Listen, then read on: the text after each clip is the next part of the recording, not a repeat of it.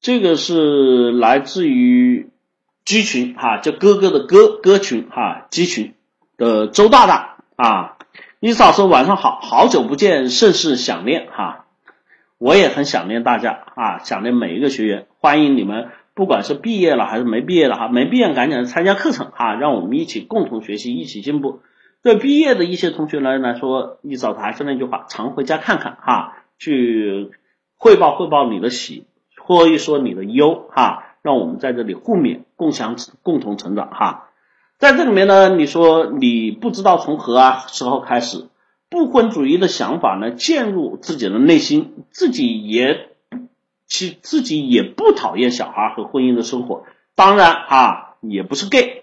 啊，春节期间长辈们的各种逼婚，对自己来说也是无动于衷，怕的是处理不好婚后生活以及教不好下一代。网上流传的不婚现象也是愈发盛行，自己内心也偏向于不婚主义。不知道伊思老师怎么理解和看待不婚主义？今天上中班不能参加直播啊，待会下班听录音哈，好吧？这个这个这个周大大哈，首先不婚呢这个东西，我想说呢。呃，就像我们说吃肉还是吃就吃肉还吃素还是吃荤一样的，个人选择，它没有所谓的好坏，也没有所谓的善良与否。但是呢，这个跟我们吃肉和吃菜有一个不同的地方，就吃肉和吃菜这个东西，我们自己愿意怎么吃，其实只要我我你不去讨嫌，你不去唠叨，对于别人来说没有任何的影响。所以人家会容忍你，但是不婚主义看上去好像跟这个问题一样，我自己事情我做主。但是你别忘了，没有一个人，我们说了啊，这个能独善其身，因为你还有什么？你还有家人，对吧？啊，你的父母啊，你的这个这个这个这个亲戚朋友，对吧？有你的家人在，这是第一个不同。第二个，我们还要是什么？社会上的一员。那么不婚主义就意味着两个最严重的问题。第一个最严重的问题就是，如果你后悔了怎么办？因为大家都知道人的性情是会变的，特别很多同学年轻的时候你品性都没成啊，对吧？我们说的还还没定下来。我们看古代片就这样说啊，他是男生啊，没定下来啊，娶了老婆结了亲就会稳定下来哈，得了吧啊！我只想说，在这个时候，因为我们很多年轻对世界的了解不够。在这里面，我们存在着巨大的变数，所以在这种情况下呢，你今天所做出的每一个决定，在未来将来你可能都会后悔，因为你说现在流行不婚主义，我反倒是看了很多例子哈，像一嫂说，我这个年龄身边，哎，不好意思，有不少的这个这个我们说俊男靓女，但是呢，他们都是单身，对吧？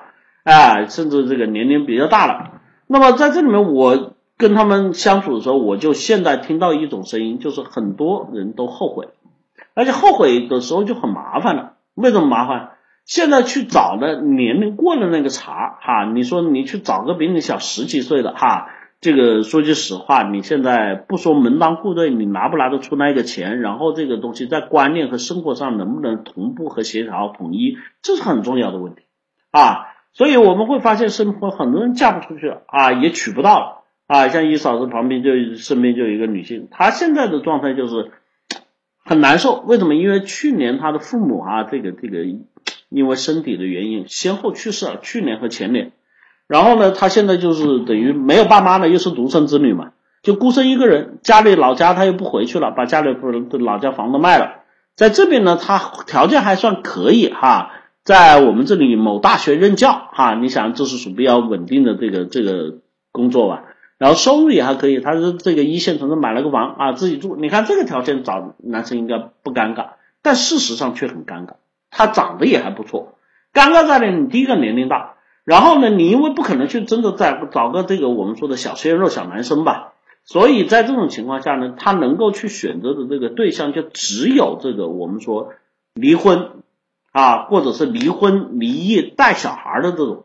所以挑选余地很少哈，你也想到，在他这个年龄还不结婚呢，说句实话，就说我们经常说，剩下的都是精品，就算你再优秀再能干，往往很多时候我们说真正的都不会剩下。所以在这种情况下，他挑选余地就更少了。哎，从他开始着急到现在啊，三十八岁又过去两年了哈，这个四十多岁了，你想这问题能解吗？所以在这里面我们说哈，不婚主义呢这个事情呢，从道理和原则上面来说，对别人没有影响啊，只对最多是对你父母对不对得起，这个东西你可以自行决定。但是我们要记住啊，这里面自己做决定的时候要去充分考虑这个可变性啊。对于女生来说哈，男生因为这个生育能力时间比较长哈，我们看到前一段时间那个新闻啊，七十多岁老头子跟六十多岁老太太还生了一个二胎哈，这个吓死个人。但我说这个是特例，特例不是老头子特例，是这个奶奶的特例哈，六十多岁奶奶的特例，因为没有人这么大年纪生过。啊，至于男性到七十多岁还具备这个生育能力，这对于绝大多数男性来说，只要你不作死哈，就不要把自己搞得肾亏啊怎么之类的，说句实话都是可以的。所以这种情况下，不婚主义首先要解决女性后悔的一个问题，你可以去冷冻卵子，当然这个费用也不低哈。当然我想说，你又想装逼又想不花钱，还得自己我们说嗯把所有问题都解决，我说句实话，这就不存在了哈。所以这个点呢，伊老师对于不婚主义既不赞成，也不反对啊。然后我觉得就是每个人生活的一个习惯，就跟我习惯吃辣一样啊，你喜欢吃甜一样，没有必要相互强求。但是记住啊，等我有一天我不想吃辣，我想吃口甜，对吧？没告诉你吃辣的人就不能吃冰淇淋吧？我想吃口甜的时候，我至少有一个回旋的余地，明白吧？所以在这里，我想说，你为什么讨厌？其实很多时候不是真的讨厌哈，这个讨厌无非就是几个部分，一个就是我们说心理状态，就我们有些失恋了，对吧？有些失恋了，你想想他就，哎呀，这个下不去了啊，那那那就产生阴影了，那我就不想谈恋爱了，不想结婚了，是吧？还有一类人是什么呢？还有一人是因为什么烦了啊？就这个事情发现啊，结婚烦，带小孩烦。对吧？什么都烦，还要去孝敬对方的父母，还要去，要么是见岳母、岳丈，要么是去见公公婆婆，这种人际关系相处啊，这种什么东西很烦哈，三姑六婆的，七嘴八舌的，所以就不敢啊。这个我们说第二个，第三个呢，这个就最可悲的，其实他想要啊，但是呢，他找不到合意的，他不反对爱情，也不反对婚姻，因为他找不到合意的，所以他说我只能混在人群里面找面子嘛，我是不婚主义的。所以在这里面呢，我们说当然也有最后一类啊，就他是天生的就认为自己一定要丁克，一定要不婚啊，才能够让自己过得很好哈。就实际上是我们说重一点，就是喜欢自己一个人过日子啊，就不喜欢别人干涉自己。那么这种情况，我们说每个人选择生活，只要不违法不犯罪都可以哈。但是唯一的要求就是你自己后悔的时候要有余地走哈。而且这个问题呢，你们得。叫千百次的问啊，你最好是每天啊拷问一遍自己，说不定哪天你自己就动摇了哈。这个早动摇比晚动摇好哈。这个事情最怕的不是动摇，最怕是动摇的时间太晚。听明白了？最怕的不是动摇，也不怕你不动不动摇，就我完全坚持到底也不可怕啊。我不坚持到底也不可怕，对吧？可怕的是你做这个决定的时候晚。你心有余而力不足，这个时候就是一种悲哀。所以我们记住啊，这个地方唯一的问题就是给自己留余路。至于你说哪个是对，哪个是好，你自己去判断，你喜欢哪个就做哪个，好吧？当然一定要考虑事实因素哈。呃，还是一句话吧，这个让自己就还有一种哈，我刚才我想了想，除了刚才说的三三种以外，还有一种，还有一种就是我们说的，哎，觉得好像。婚姻不需要，觉得好麻烦。其实你是因为没遇到对的人，你一遇到了对的人，说句实话，你就马上沦陷了啊！这个谈恋爱这个神奇魔性很很有意思，有很多时候就是那么一秒钟，回眸的一瞥，我在人群中间看见了你，对吧？可能注定了这个情绪啊情这个情愫哈情缘就会展开。所以这个地方你想想，很多时候这种偶然性，不要跟自己下太多的结论。